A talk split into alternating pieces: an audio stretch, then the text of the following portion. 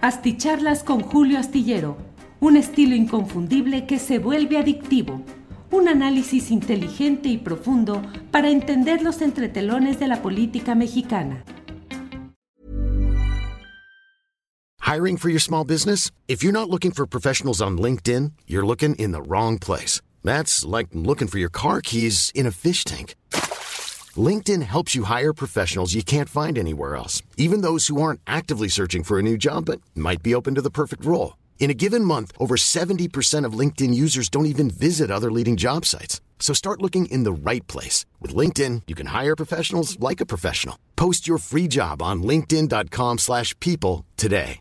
Everyone knows therapy is great for solving problems. But getting therapy has its own problems too. Like finding the right therapist, fitting into their schedule, and of course, the cost. Well, BetterHelp can solve those problems. It's totally online and built around your schedule. It's surprisingly affordable too.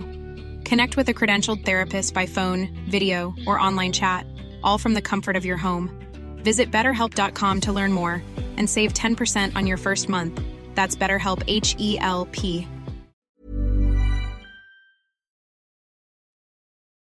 Buenas noches, buenas noches, listos. Gracias por estar aquí. Gracias por acompañarnos en este lunes 13 de noviembre de 2023. Hay mucha información y por ello es que nos tardamos un poquito a la hora de estar tecleando el astillero, la columna de eh, lunes a viernes en la jornada y en otros medios de comunicación. Muchas gracias por la espera. Disculpen que no siempre está uno en condiciones de mm, terminar exactamente de confirmar, de precisar, de corregir. Yo tengo la mala costumbre, bueno, es una forma de decirlo.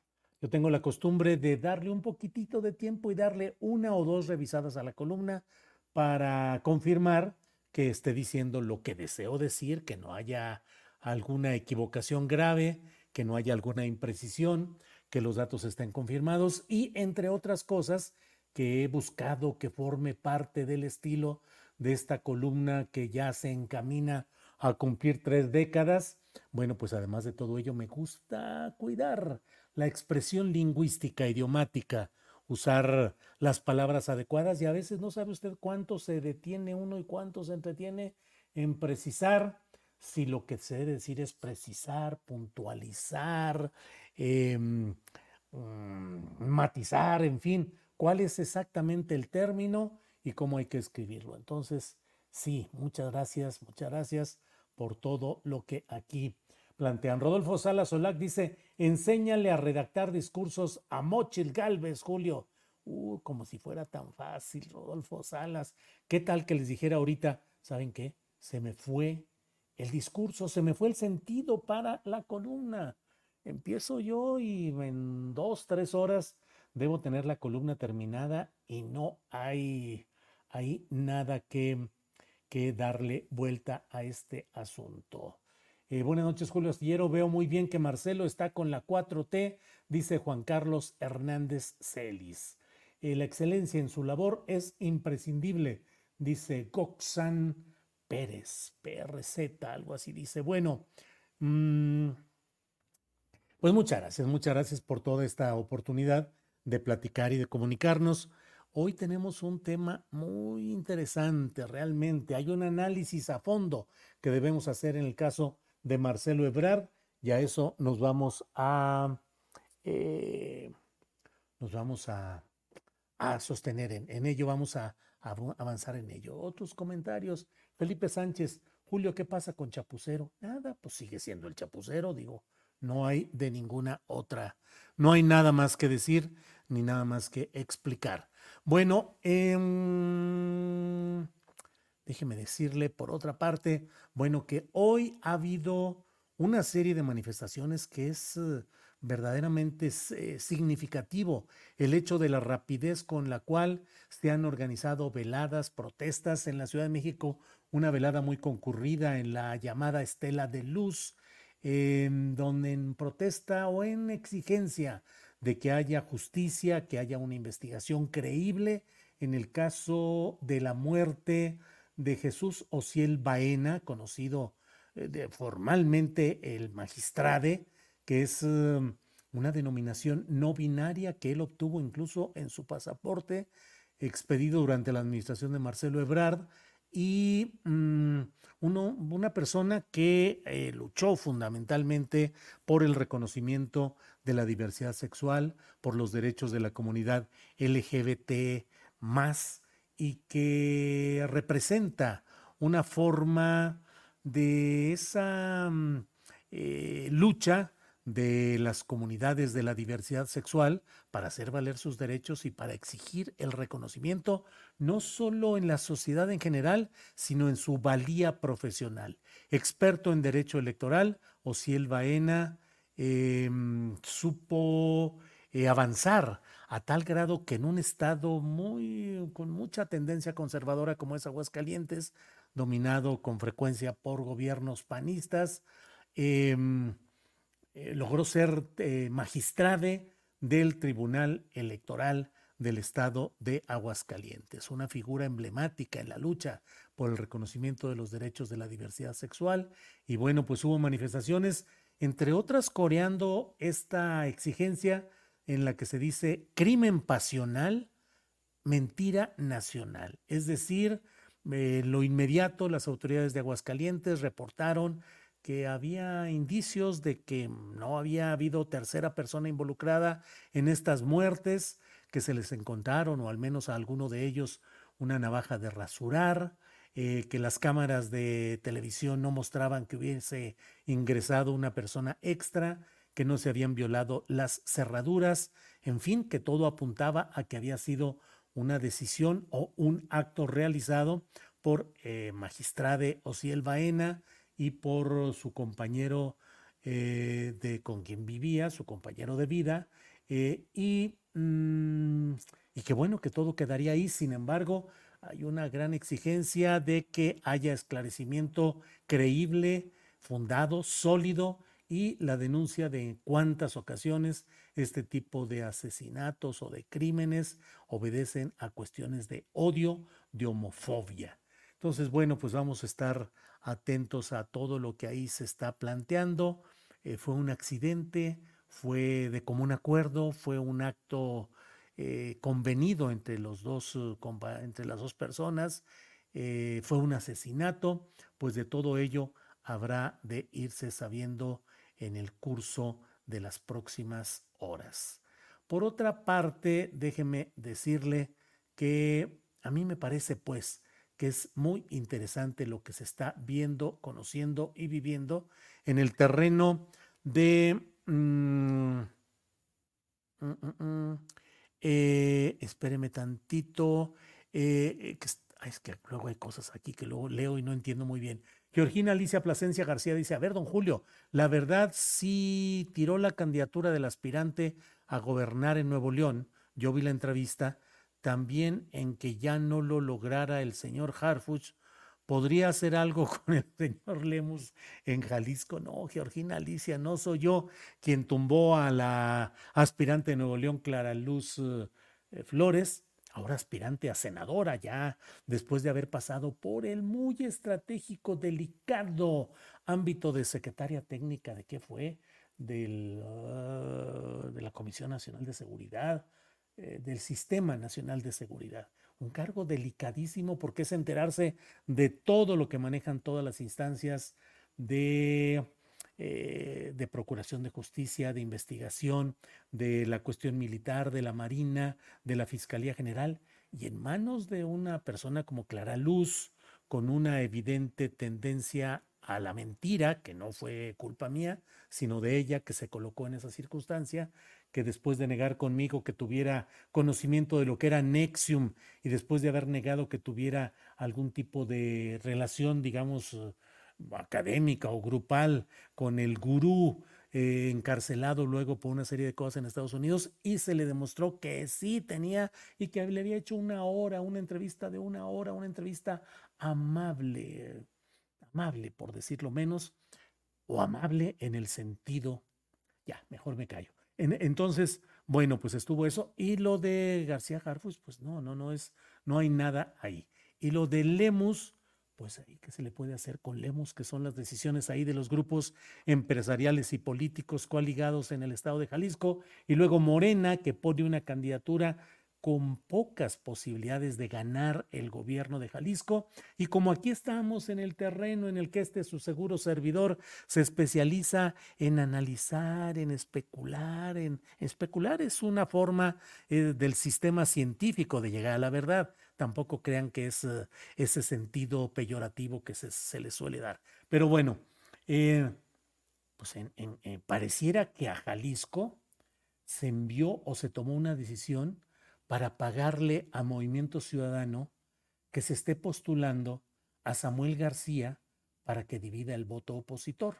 Pero esto que le estoy diciendo seguramente es una cosa eh, loquita de mi cabeza, igualmente loquita, que no tiene nada que de veracidad, pero no puedo dejar de decirlo y de pensarlo.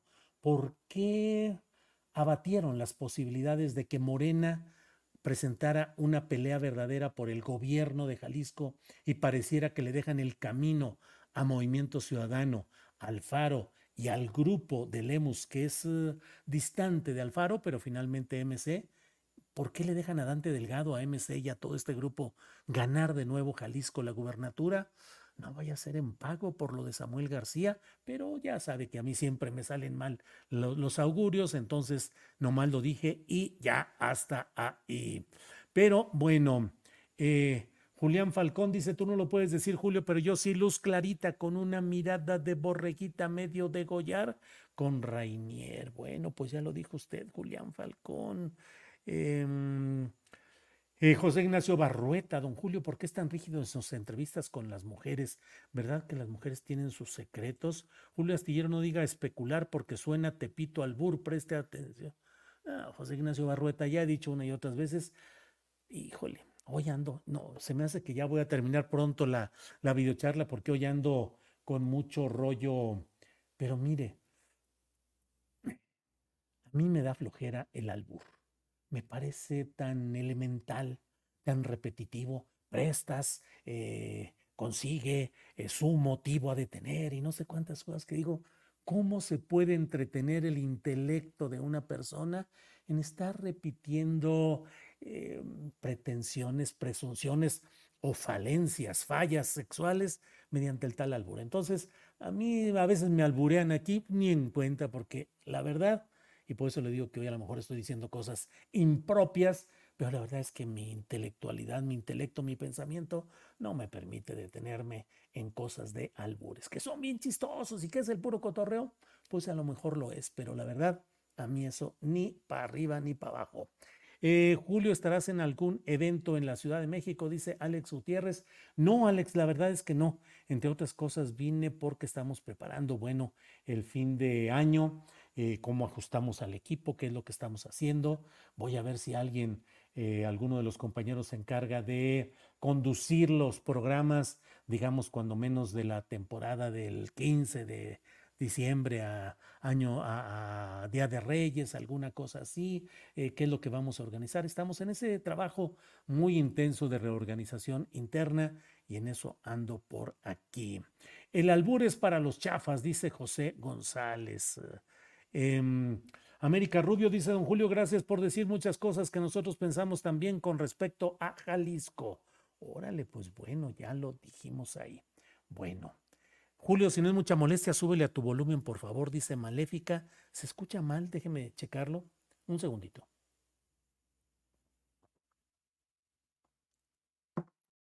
Bueno, ya me eché mucho rollo aquí, déjeme Julio, no te vayas. No, no, si todavía no me voy, todavía no me voy. Aquí alguien dice, Julio, no te vayas, Israel Patiño. No, todavía no me voy. Ah, de las vacaciones. No, Julio, no te damos permiso. Ya te fuiste casi un mes.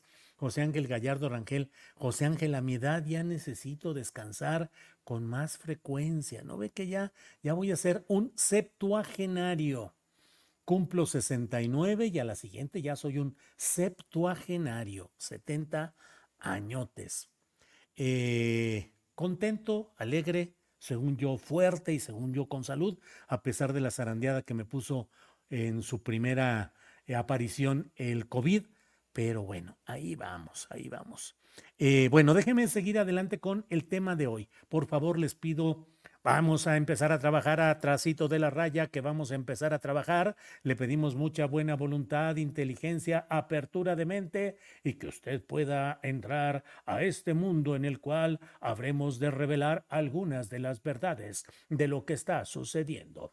Bueno, déjeme ir por ahí. Eh, Hola Julio Tripulación Astillero Maestro, si se va de vacaciones deje al maestro Temoris, porfa, dice Ignacio Ramírez. Pues a ver si Temoris no está también. En primer lugar anda de viaje, ya lo sabe, allá eh, viendo todo lo que sucede en, en, Gaza y en Cisjordania, en Israel, pero eh, bueno, pues ya veremos desde luego que sí. Eh, bueno, déjeme, déjeme entrar al tema, voy a entrar al tema de Marcelo. Marcelo tuvo que habilitar una salida política a la trampa que él solo se fue tejiendo, pero que además, la verdad, y aquí están ustedes de testigos que yo siempre dije, Marcelo, en el momento que quiera dar un paso por fuera de la 4T, va a tener, tiene siempre la guillotina judicial llamada línea 12.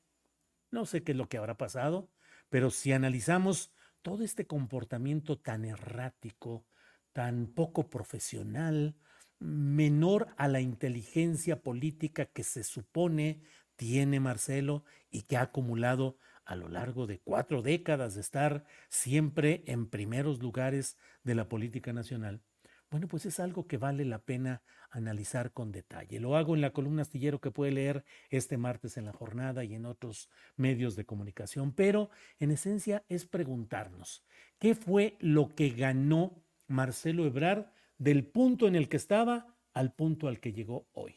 Déjeme decirle, muy poco y políticamente casi nada. Es decir, él se apoya en una resolución de la Comisión Nacional de Honestidad y Justicia que le da muy poco, que le da apenas eh, una plataformita chiquita para que él pueda decir, ganamos, conseguimos que por primera vez en la historia de Morena se vaya a castigar a quienes realizaron eh, irregularidades. ¿Fraude? Pues no, nadie le reconoció que hubo fraude. ¿Que se repusiera el proceso? No, le dijeron que no que se dijera que no había ganado eh, legítimamente Claudia Sheinbaum. Hey, I'm Ryan Reynolds. Recently, I asked Mint Mobile's legal team if big wireless companies are allowed to raise prices due to inflation. They said yes. And then when I asked if raising prices technically violates those onerous two-year contracts, they said, "What the f*** are you talking about? You insane Hollywood ass." So to recap, we're cutting the price of Mint Unlimited from $30 a month to just $15 a month. Give it a try at mintmobile.com slash switch. $45 up front for three months plus taxes and fees. Promoting for new customers for limited time. Unlimited more than 40 gigabytes per month. Slows. Full terms at mintmobile.com. Burrow is a furniture company known for timeless design and thoughtful construction and free shipping. And that extends to their outdoor collection. Their outdoor furniture is built to withstand the elements, featuring rust-proof stainless steel hardware, weather-ready teak, and quick-dry foam cushions.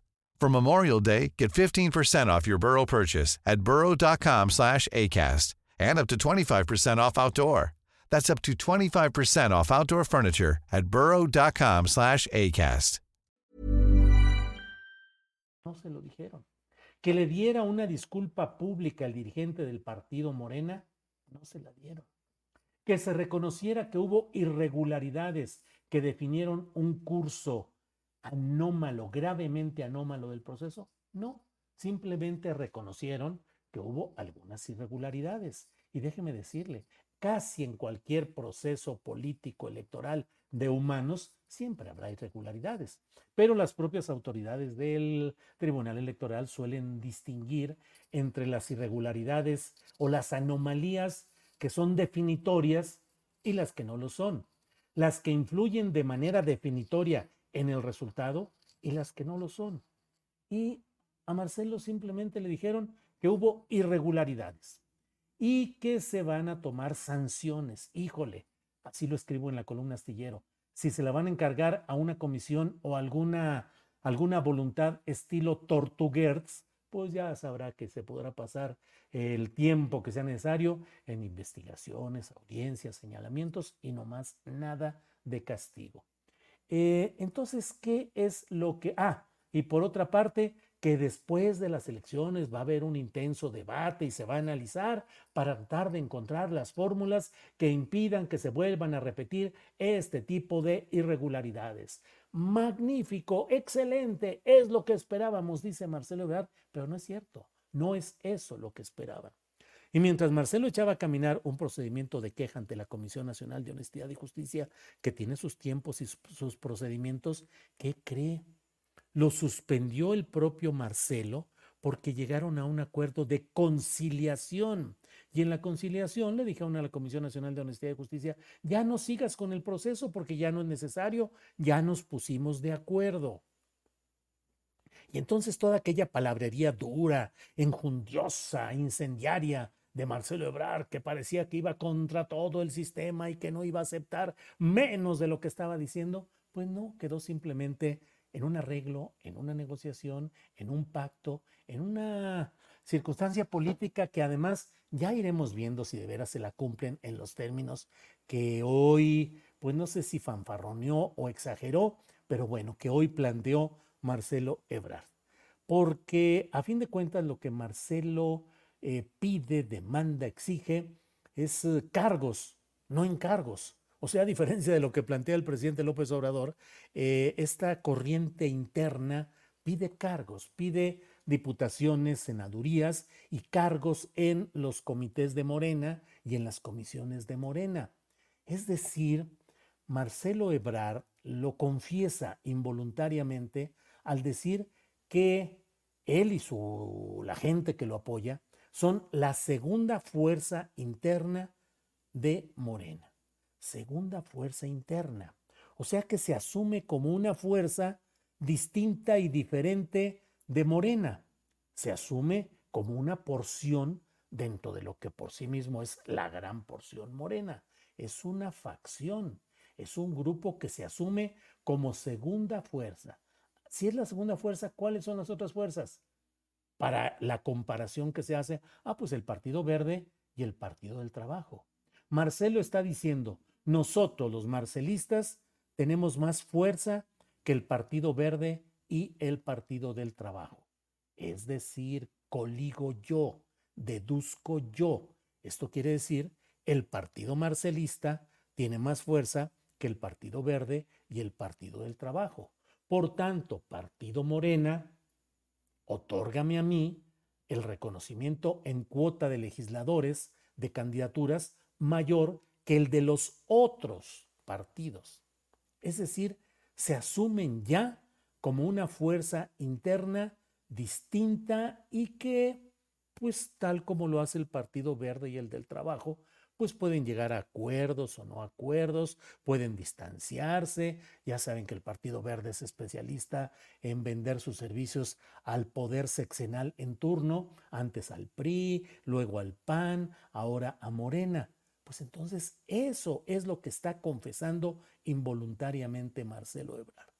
¿Habrá en el ánimo de los estrategas de Morena las condiciones para darle bancadas legislativas al partido marcelista, es decir, una porción de diputados, una porción de senadores, para que en determinado momento y al canto convocante de su líder Ebrard digan, ya nos vamos porque no estamos de acuerdo con la manera como se están haciendo las cosas en Morena, en la 4T y Claudia Sheinbaum. Tuvimos un acuerdo, sí, tuvimos un acuerdo electoral, sí, ayudamos, pero ya nos vamos. Entonces ahora, pues pedir que se les considere ya con los privilegios y las, eh, eh, todo lo que implica ser una fracción parlamentaria. Bueno, pues eso es lo que está planteando abiertamente este, eh, en estos momentos el marcelismo. Eh, se dice que ganó. Permítanme un segundito, por favor.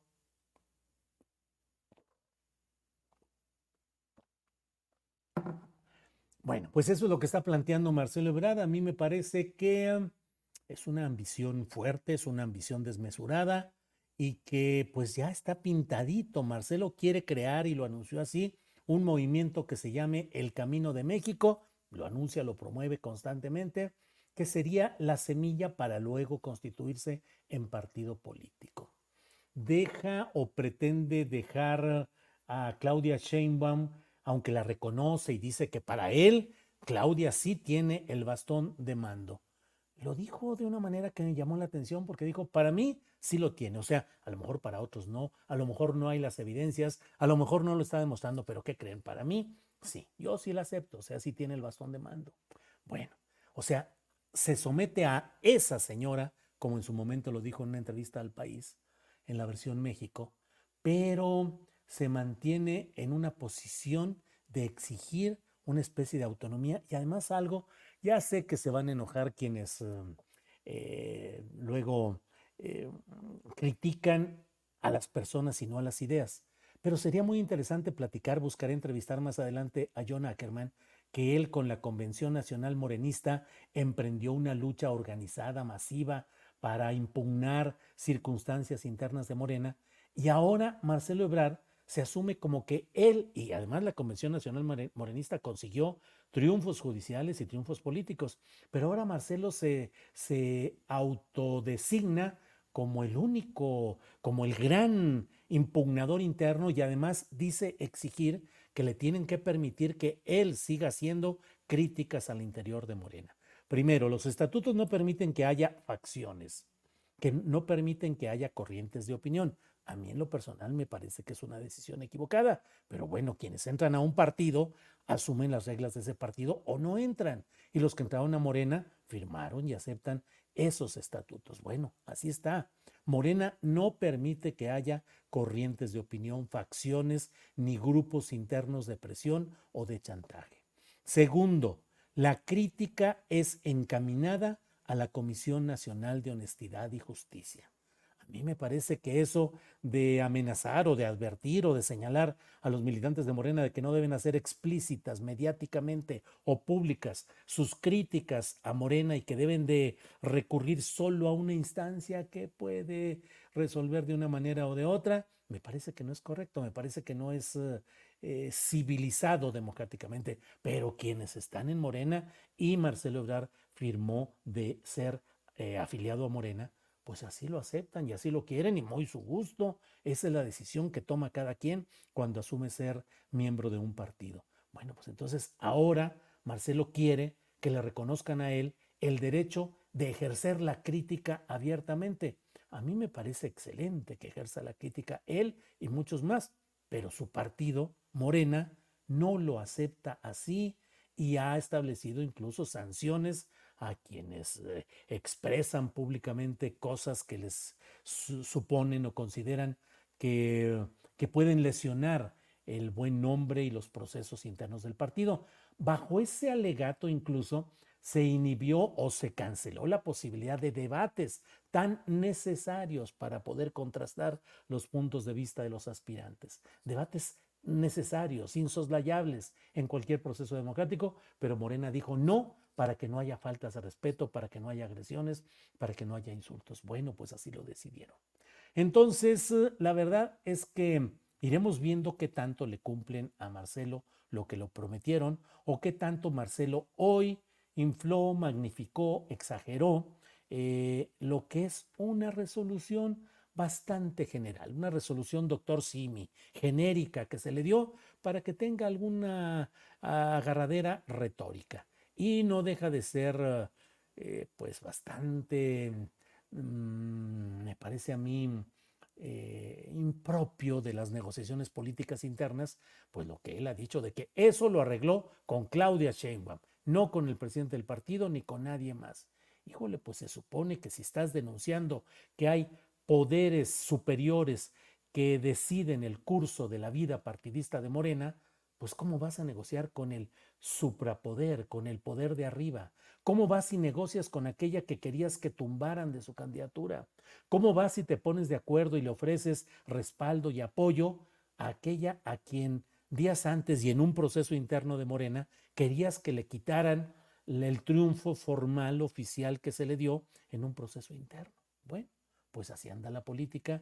Ya iremos viendo cuáles son los resultados, qué es lo que sucede y si no se está en presencia de un desgaste muy acelerado de procesos y de costumbres de la vida política morenista guiada por Andrés Manuel López Obrador, que ahora parecen estar en un constante sangoloteo que puede llevar a que se entienda que la presión política, el chantaje, el exagerar, el magnificar, pues produce resultados positivos dentro de Morena y que hay que hacerlo así. Y que si Harfus ya usó brigadas y brigadas de personas y dinero de procedencia diversa para hacerse un lugar en Morena, pues ya se lo hizo y se acabó.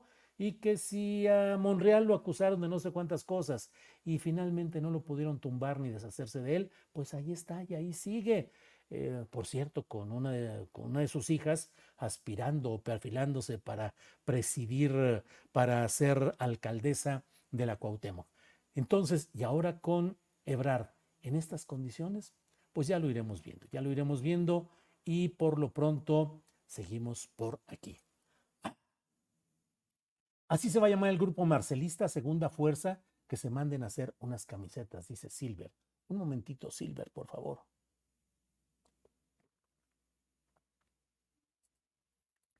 Hoy anduve cerca de la, eh, mm, de la plaza del centro comercial eh, Metrópoli en patriotismo y por ahí tuve que ir a algunas cosas y pasé enfrente de un lugar, una pulquería que se llama El Pirata.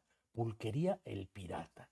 Hombre, pues estaría muy bien ir un día de estos ahí a catar algunos licuados, algunos eh, brebajes de plátano o alguna cosa sabrosa por ahí. Bueno, eh, mm, mm, mm, Julio, buenas noches. Entonces, ¿qué se le dará a Ebrar para no entorpecer los predicamentos de la cuarta? Dice Elo Román. Pues parece que sí le van a dar candidaturas para su gente cercana. Parece. Eso es lo que hasta ahora se sigue manejando. Eh, Octavio Martínez Soriano dice curados, jajaja, ja, ja, sí, unos curados. Eh, Tlachicotón o baba de rey, dice José Ángel Gallardo Rangel. Eh, em, es buen pulque, dice Rubén Darío Arechiga. Pues sí, ahí me voy. Eh, David González dice que no se pierde las asticharlas en podcast. Excelente trabajo el tuyo, muchas gracias. Acuérdense, pónganos like, pónganos me gusta, suscríbanse, ayúdenos a difundir más todo lo que hacemos y también nos pueden escuchar en podcast. Norma Zamora dice, de avena o de piñón, Julio. Norma Zamora, pues órale. Muy bien, muy bien, muchas gracias. Em, me envían saludos desde Torreón, Coahuila. Carlos Ruiz, saludos, paisano. Yo nací por allá en Torreón, Coahuila, ahí por aquellos rumbos de abajo del cerro de las Noas. Bueno, eh, Sepan ver con los ojos y el panorama, no donde les avienten el garlito, dice José Hermosillo. Bueno, pues nos vemos mañana. Mañana de 1 a 3 tenemos como siempre nuestro programa de Astillero Informa. Tendremos una entrevista muy interesante con indicios de fraudes, de manejos eh, corruptos en cierta Secretaría de Estado.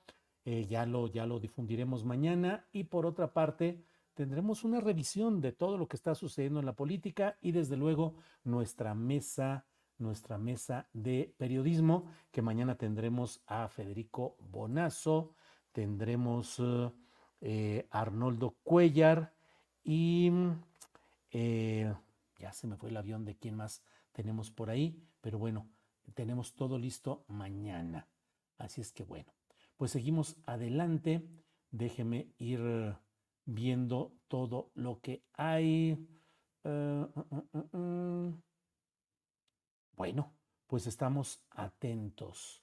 Eh, nos vemos mañana, mañana de una a tres de la tarde.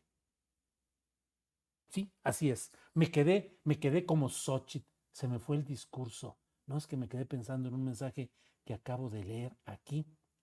Y dije, bueno, bueno, no lo puedo compartir porque no lo he verificado y sería irresponsable compartir algo que no esté confirmado. ¿Va a estar mañana Carolina Rocha, sí o no? Pregunta Felipe Sánchez, no nos avisó. Eh, Carolina que trae algunos asuntos eh, de salud y personales y no estará mañana. Seguramente estará de este martes al siguiente. Eh, bueno, pues seguimos en contacto y nos vemos mañana de 1 a 3 de la tarde. Muchas gracias por su acompañamiento y nos vemos pronto. Hasta luego. Para que te enteres de las nuevas asticharlas, suscríbete y dale follow en Apple, Spotify, Amazon Music, Google o donde sea que escuches podcast. Te invitamos a visitar nuestra página julioastillero.com.